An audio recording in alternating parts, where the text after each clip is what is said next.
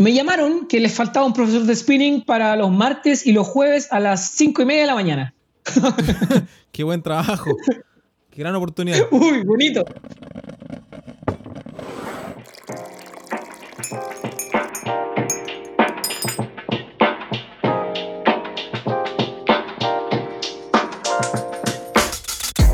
Amigas y amigos, bienvenidos y bienvenidas nuevamente a conversar un ratito de la vida y compartir un cafecito. Como lunes por medio eh, he traído a un amigo para que pueda compartir con nosotros este ratito de tomarnos un café, un té, un mate, un tequila, un ron, un vodka, lo que sea que estés tomando en la hora del día y en el día de la semana que sea que estés escuchando esto. Eh, nos acompaña hoy día mi querido amigo Enzo Ferrari. Enzo, ¿cómo estás? Seba, un gusto y un placer conversar contigo acá. Estoy muy bien, compadre, muy bien. Encerradito en casa, cuarentena, pero bien. Bacán. Oye, Enzo, bacán, un chilenismo que también usan los colombianos, bacano. Enzo es amigo mío desde hace hartos años. Nosotros nos conocimos en la adolescencia, pero después compartimos en la universidad. Eh, fuimos compañeros de universidad, hicimos hartas de nuestros quehaceres universitarios y de las asignaturas las cursamos juntos. Pero la razón, más allá de que eh, compartamos una amistad de hace harto tiempo, es lo que Enzo hace eh, de forma profesional el día de hoy. Él es corredor de distancias ultra en terreno de montaña, es decir, él corre trail running, pero en distancias que van más allá de, una maratón. a eso se refiere a las distancias ultra, es decir, corre 50, 80, 100 kilómetros, 160 kilómetros, que son 100 millas. Y Enzo hoy día es deportista profesional, patrocinado por la marca North Face, por la marca Garmin, por la marca Buff, eh, Buff que son marcas eh, referentes a nivel mundial. Pero más allá del currículum eh, deportivo y de los logros, que Enzo tiene varios medallas, le sobran, eh, en concreto, Enzo, ¿a qué diantres te dedicas? ¿Qué haces con tu vida, buen hombre? Eh, bueno, sí, soy profesor de educación física. no, paréntesis, no me acordaba que nos habíamos conocido antes de la universidad. pero claro, fue trabajando ahí, empaquetadores. En la adolescencia. En la adolescencia, sí, sí, sí. Eh, estudié en Temuco, al igual que tú. Eh, me dediqué a ser profesor de educación física mientras estaba estudiando, recién salido de la universidad.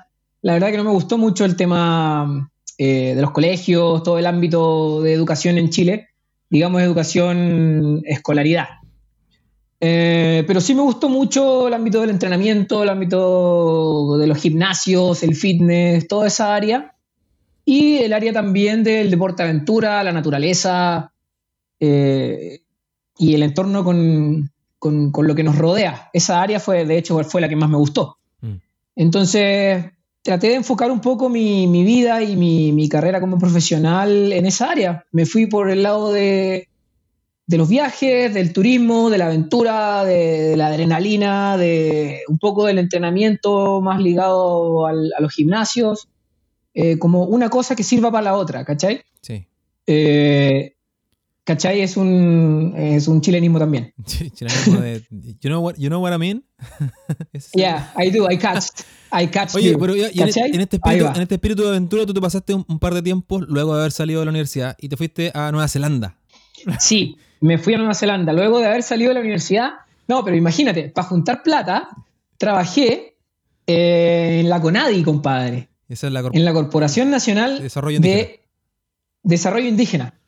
Trabajé ahí a cargo de eh, un sector en Melipeuco, Lonquimay, como supervisor de proyectos. ¿ya? Trabajo mm, asquerosamente distinto a la educación física, pero más relacionado al área pedagógica, al área más, más de, mm, de escritorio. Y bueno, lo pasé bastante bien. Estaba relacionado, muy, muy relacionado a la naturaleza y a lo que a mí me gusta. Si es que para mí era un era exquisito pegarme los viajes dos o tres veces a la semana a Lonquimay y a toda la zona lacustre de la, de la novena región de la Araucanía, eh, a supervisar que se estén cumpliendo los proyectos y todo. Y por eso me pagaron bastante bien. Y con esas lucas, que fueron seis meses de trabajo, eh, pude pagar mi pasaje para ir a recorrer un poco el mundo. Tenía un proyecto de, que arrastraba ya hace unos años que era salir de Chile. Y Nueva Zelanda fue la opción.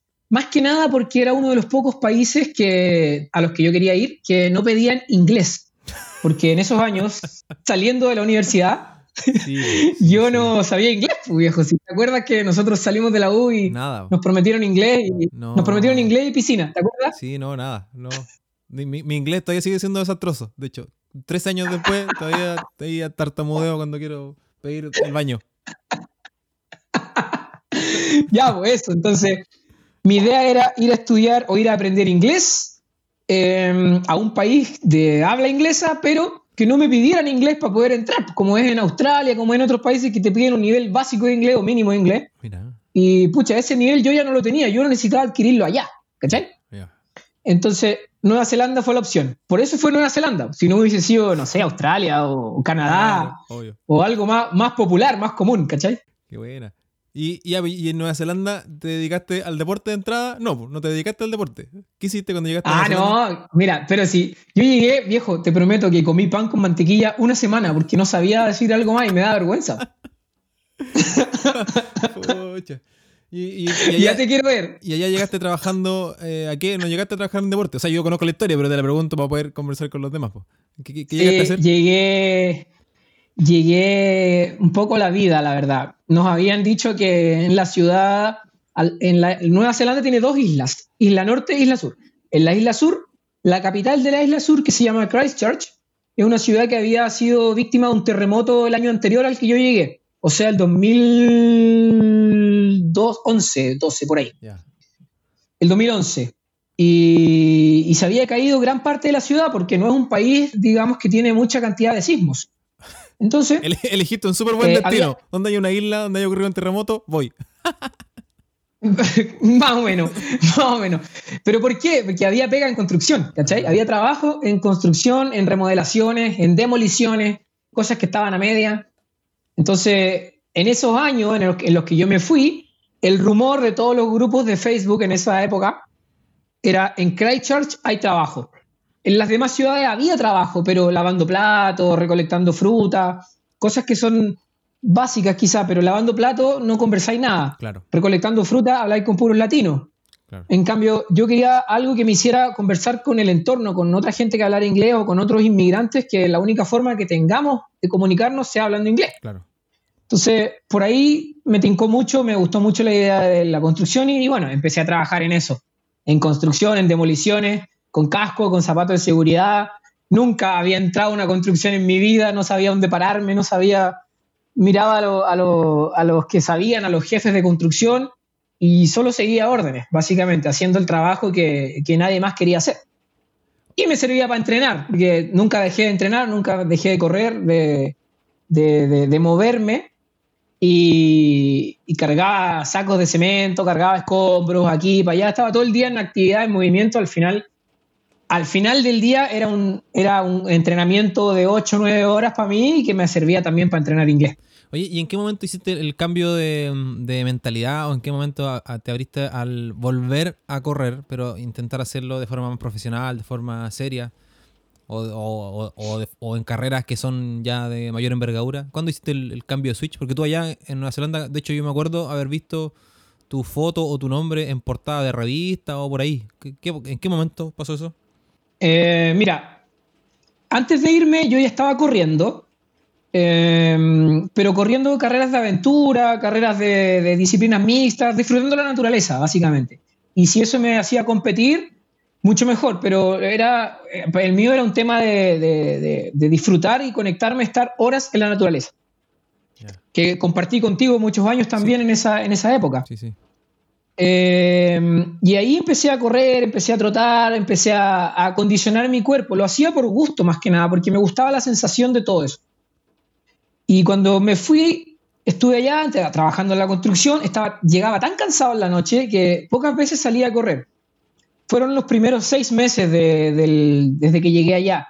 Corrí muy poco, eh, aumenté mi volumen, mi masa muscular, mi cuerpo se hizo más grande porque hacía fuerza todo el día entonces, pero aprendí inglés, ¿ves? Y con el inglés ya pude postular a otros trabajos. Ah. Y dije, eh, voy a ir a lo mío directo, no, no me importa nada. Como yo tenía un curso que había hecho acá en Chile de instructor de spinning, ese es un curso a nivel internacional, que te da un título a nivel internacional, que lo puedes aplicar en cualquier parte del mundo hablando el idioma. Perfecto. Entonces yo dije, ya, pues, tengo este respaldito aquí de spinning, ya hablo más o menos inglés, champurreado, pero algo. Y tiré currículum a los gimnasios de la ciudad de, Christchurch, donde yo estaba. Y me llamaron de uno que resultó ser como una, la competencia de Les Mills. que es como a nivel nacional de Nueva Zelanda. Tú sabes que Les Mills también es de Nueva Zelanda. Muy conocido mundialmente. Ya, este es exacto. Esta es la competencia, era una cadena de gimnasios que se llamaba City Fitness. Que sería acá como, no sé, pues imagínate un, un, Sport Life que, está, que tiene sede en todos lados. Entonces, me llamaron que les faltaba un profesor de spinning para los martes y los jueves a las cinco y media de la mañana. Qué buen trabajo. Qué gran oportunidad. Uy, bonito. Gran oportunidad. Porque allá los gimnasios abren a las 5 de la mañana. Claro, obvio. ¿Cachai? Y ya, pues a las 5 y media de la mañana martes y jueves listo. A las 6 y media estoy listo. A las 7 estoy duchado y a las 8 estaba trabajando en la Contru. Y estábamos ahí, aguanté ese ritmo como un mes. Y un día llegan de la Contru y nos dicen, ay chicos, va a haber que hacer reducción de personal y las últimas contrataciones eh, para afuera. Y yo fui parte de las últimas contrataciones, ah. porque ahí nos rotábamos en distintos trabajos. Entonces, como yo trabajaba para una agencia, eh, la agencia nos hacía rotación y en una ya llevaba, no sé, tres meses y igual fui parte de la última contratación, entonces para afuera. Y cuando pasó eso, le dije a mi jefa del gimnasio, es que ella sabía que yo trabajaba en la Control. Le dije, ¿sabes qué? Pasó esto, esto, pucha, hay posibilidad de que me den más clases de spinning o que me den quizá personal trainer. Y me dijo, ya, yo te puedo dar más clases de spinning, pero, y me gustaría darte personal, personalizados, pero tienes que tomar este curso que dicta la casa central, casa matriz del gimnasio en la capital, en Wellington, eso en la capital de Nueva Zelanda, en la isla norte. Eh, el tema es que tú te tienes que pagar el alojamiento y tienes que pagarte el curso. El curso te lo podemos descontar, por planilla mientras sigas trabajando, pero sí el alojamiento y tu comida todo te lo pagas por dos semanas en Wellington. Y no era, no era tan barato, pero ya tenía algo de ahorros que había podido juntar y listo. Dije que sí al tiro y partí. Me fue bien, eh, aprobé el curso con un 96, me acuerdo, de 1 a 100. Así es que feliz, no, contento. Más que nada, los conocimientos eran los mismos que yo ya sabía. El tema mío es el inglés, llevar, llevar el inglés eh, del, diario vivir a un inglés técnico que me sirva para poder llamar por teléfono a una persona, eh, citarla a una sesión de entrenamiento gratis, mostrarle mis capacidades, hablar de sus objetivos, hablar de, su, de sus motivaciones y venderle el producto de entrenamiento de Enzo Ferrari. Eso era lo difícil. Y bueno, logré aprobar todo y al volver a mi ciudad eh, al gimnasio, me tomó un tiempo poder tener unos clientes, ya tenía más clases de spinning. Eh, paralelo a esto, eh, ya tenía más tiempo y no estaba tan desgastado como para poder volver a correr. Entonces fue un montón de cosas que como al mes 8, 7, 8 de mi llegada a Nueva Zelanda, ya estaba en camino a donde quería estar. Oye, y mira, hasta donde, o sea, para donde yo quiero llevar la conversa, porque yo me conozco tu, tu biografía. Eh, a mí, eh, esto es cuando yo escuché esta primera parte de tu historia, la primera vez que la, que la conversamos, claro, para mí fue súper inspirador ver que un, un, una persona que es profesional, que, que, altamente competente, tiene que llegar a trabajar en un trabajo que es mucho más sencillo y que requiere menos competencias como es la construcción y las obras en general. Un trabajo que es más bien físico y que no requiere una gran preparación intelectual o académica. Y, y tú después hiciste el paso a lo que, o, sea, el, paso gradual que te llevó a lo que tú eres hoy día, que es un corredor de distancias ultra, em, eh, haciendo eh, en, terreno de trail, o sea, campo traviesa. Eh, ¿En qué momento hace, cómo, o cómo haces ese paso a que ya esto que era un pasatiempo o una cosa que, una afición, se convierte en, ok, yo me tengo que dedicar a esto, esto me apasiona, yo quiero correr, no solo correr porque es simpático, quiero correr en serio. ¿Cuándo das estos pasos? ¿O, qué te motiva a Fue en ese momento. Sí, fue en ese momento cuando empecé a tener tiempo y plata. ¿Cachai? Porque mi trabajo era bien pagado. Entonces empecé a tener tiempo. Trabajaba media jornada y me quedaba la mitad del día libre para poder entrenar. Conocí a quien fue mi entrenador en Nueva Zelanda y que él es un corredor top de Nueva Zelanda y con él empezamos a salir a entrenar, él me empezó a guiar, me empezó a entrenar y empecé a experimentar distancias de sobre 40 kilómetros. Yo ya había hecho en montaña 30 kilómetros, 40 kilómetros, ya sabía lo que se sentía y me gustaba mucho. Había hecho distancias más largas, pero había sufrido también, pero, pero me gustaba. Entonces con él empecé a sentir que mi cuerpo estaba cambiando, que mi cuerpo estaba reaccionando, mi cabeza obviamente también, y, me empecé a sentir cada vez mejor corriendo distancias cada vez más largas, lo que no me pasaba con las distancias tan cortas, ¿ves? Hmm. Entonces, eh, a mí no me pasa con, empecé a, experimentar. con ninguna distancia. las cortas, las largas, con todo sufro. y empecé a experimentar 40 kilómetros, 45, 50 kilómetros, igual supervisado por él. Nunca me pegué un salto tan grande. Me lo pegué antes, pero no cuando ya estaba ordenado en el entrenamiento.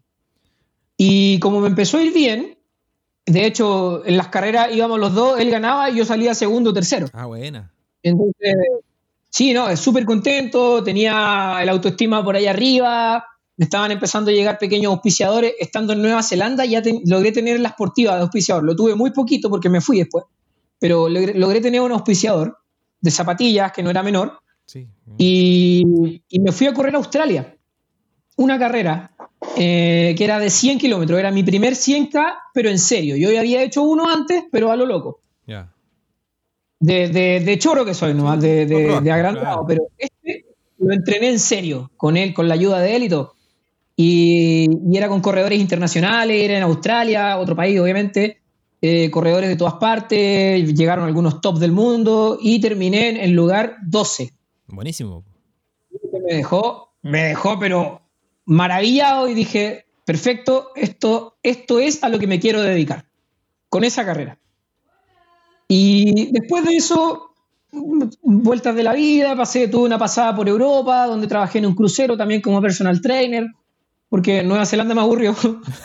y, y me fui al crucero, estuve eh, tres meses dando vueltas por el Mediterráneo, donde no competí, pero entrené mucho dentro del crucero. Hice muchas clases, gané unas lucas, renuncié y me volví para Chile. Cuento corto, estuve dos años vagando por el mundo hasta que volví. Oye, Enzo, ya bueno, y volviste a Chile y entonces ahora yo quiero hacer el siguiente paso temático, más allá de lo biográfico, es poder em, ayudar a las personas que nos están escuchando y a mí sobre todo, em, porque tú has enfrentado, gracias a, la disciplina deportiva que has tomado como tu ocupación profesional, em, exponerte a los límites de tu cuerpo, exponerte a los límites de tu cabeza. Entonces, quisiera que, nos pudieras compartir de forma testimonial, porque probablemente no son leyes de la física irrefutables, pero te han funcionado a ti. ¿Por qué, qué, necesidad tiene una persona de exponer su cuerpo al límite, de correr 100 millas, de correr 100 kilómetros, de correr 160 kilómetros? Em, ¿Qué sentido tiene para alguien em, hacer algo tan afuera de tu zona de confort? Porque claro, varios de nosotros, yo corro y salgo a correr 21, quiero correr 42 y ahí estoy saliendo de mi zona de confort y yo creo que nadie podría reprochármelo. Pero en, pero ¿en qué momento se te pasa por la cabeza irte tan, tan a la mierda de tu zona de confort? ¿Qué, qué ocurrió? ¿Te golpeaste la cabeza? Porque claro, hay personas que también en su cotidiano, haciendo sus tareas ordinarias, que probablemente no son corredores, también se salen de su zona de confort y van mucho más allá. Entonces, ¿qué, qué pasa en la cabeza de una persona que, que hace este camino tan afuera de los márgenes? Como tú la pintáis, claro, es como, es como, oye, el gallo estúpido. Pero. No quería decirlo, pero. Quizá Pero mira, cuando llegó, eh, quizá le hice antes que tú nomás, quizá a lo mejor cuando corras 42 vas a entender. Sí, puede ser. Pero mira, es, es básicamente sentir que corriste 42 kilómetros, que es la distancia de un maratón, por eso es referencial. Eh, cruzaste la meta y dice, mira, no fue tanto. Probemos con 50. Y ahí empezó y empieza el juego. claro. Pero es eso, es, llevar el, es darte cuenta que tu cuerpo, el, límite que tú esperabas que tenía tu cuerpo quizá no lo era, no existía. A lo mejor te miraste a huevo, a lo mejor te miraste en menos y, tus límites mentales tampoco eran los que tú pensabas que eran. Entonces, la, necesidad de todo esto, que, que, lo que busco es darme cuenta que o tratar de buscar hasta dónde puedo llegar, ¿cachai? O sea, obviamente no voy a descubrir nunca el límite máximo porque voy a terminar muerto. Obvio. Pero, pero, pero la idea es hasta dónde puedo llegar sin perder el control. Sí, claro, porque, porque en el fondo para conocer el límite hay que acercarse para saber hasta dónde queda y ahí decir... Eh, Exacto. Mira, eh, eh, yo por, conociendo tu, un poco de tu trayectoria deportiva y además yo siendo deportista aficionado, deportista popular, eh, en general en los entrenamientos o en las carreras cuando las cosas no, están saliendo como uno, como uno lo tenía planificado, eh, dan ganas de mandar todo al carajo. Pero eso pasa en los entrenamientos, pero también pasa con las relaciones de pareja, pasa con los hijos, pasa con el trabajo, pasa con las deudas. Dan ganas de decir, ya, hasta aquí nomás, eh, no. Sin embargo, supongo que en una carrera de 100 kilómetros que dura un día, eh, esas ganas eh, aparecen constantemente o aparecen más de una vez. ¿Cómo gestiona la cabeza una persona que tiene todo para mandar eh, al carajo? Sin embargo, dice, no, voy a seguir dando un, pasito más, otro pasito más. ¿qué, ¿Cómo gestionas esas, esas, emociones, esas sensaciones, esa, falta de ánimo en, en algunos momentos de la carrera? Esa palabra que tú dijiste es clave, las emociones. Son muchas emociones las que las que uno transporta cuando está haciendo una ruta de, de 100 kilómetros o 100 millas, o en el diario vivir, a veces no te das cuenta, pero no son solo tus emociones, son las emociones de tu familia, de los seres que te quieren, de, en mi caso, de Claudia, mi, mi polola, mi novia, que, que, es la que me va siguiendo en, en, ruta, ella va en el auto por, por caminos donde ella puede llegar y fijamos ciertos lugares donde me la voy a encontrar establecidos también por la organización. Si yo sé que ella está despierta a las 20 horas que yo estoy despierto, corriendo, entonces ella va a la siga, quizá ella se cansa más que yo por la preocupación y el sistema nervioso.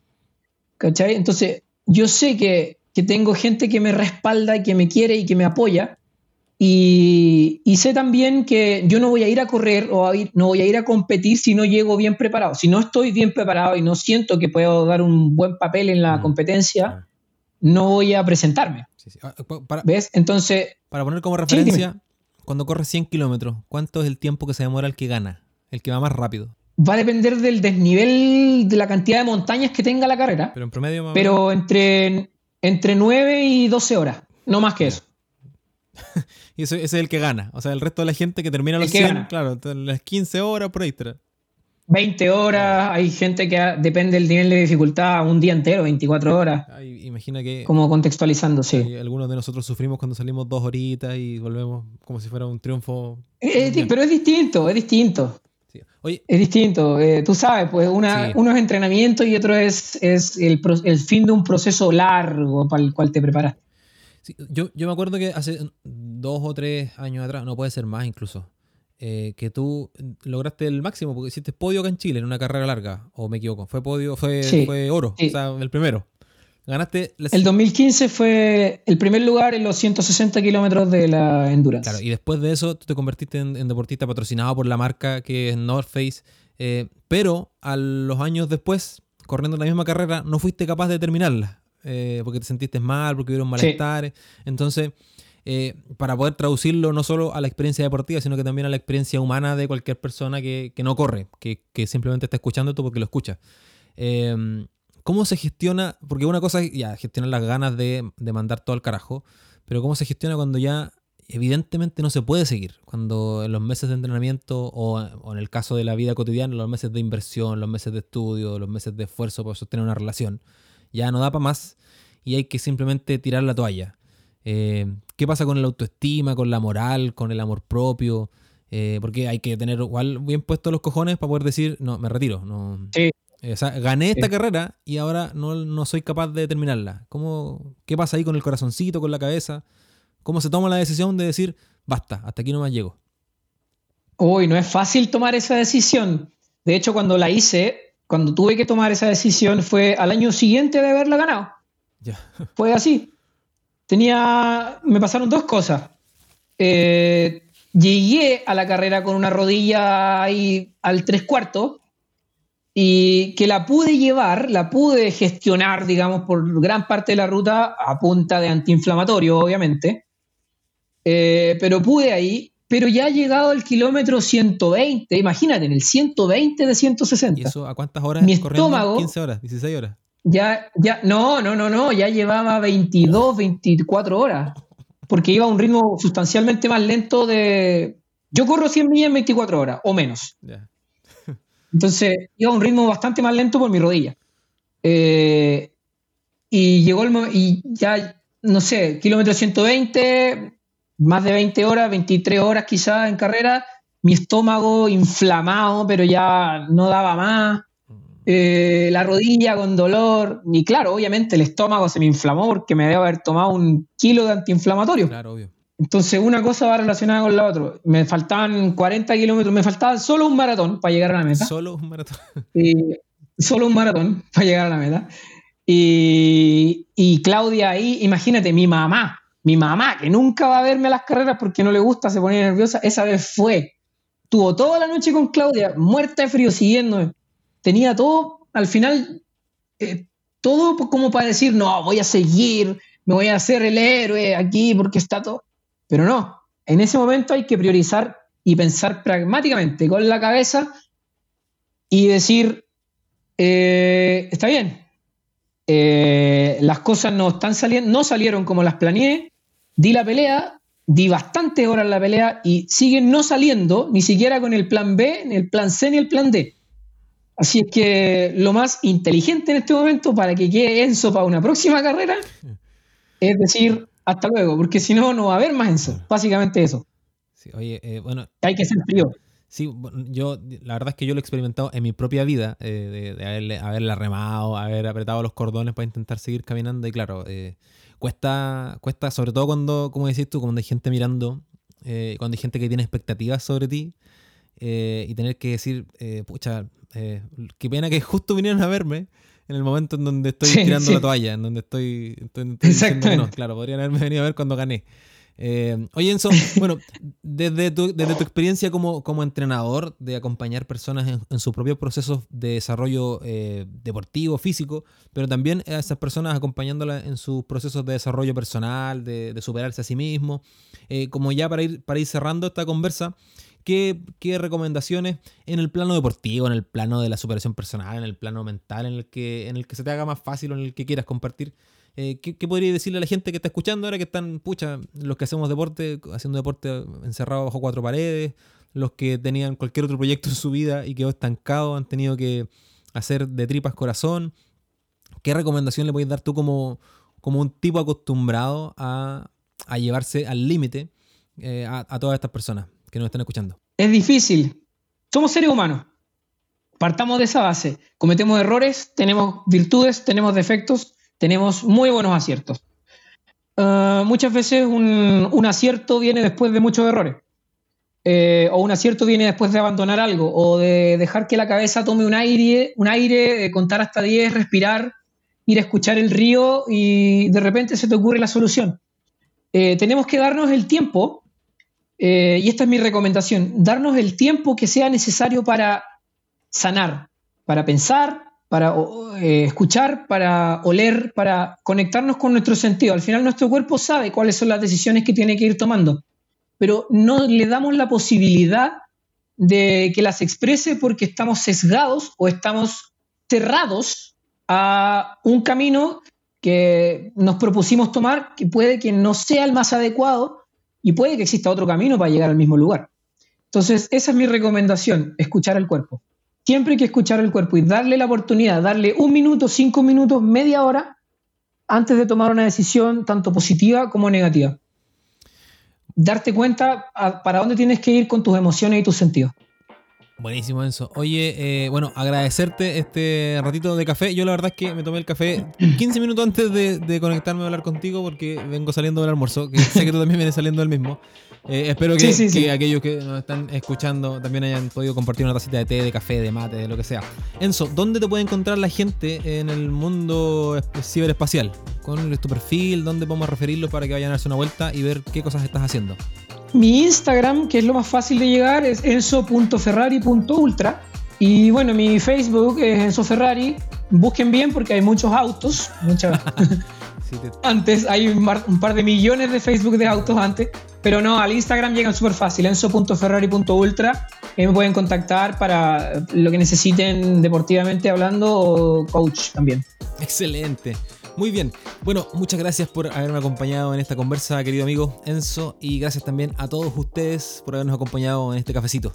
Nos encontramos en la próxima, nos escuchamos por ahí. Sigan cuidándose, si pueden no salgan de casa. Un abrazo grande, un besín. Chau. Chau, chau.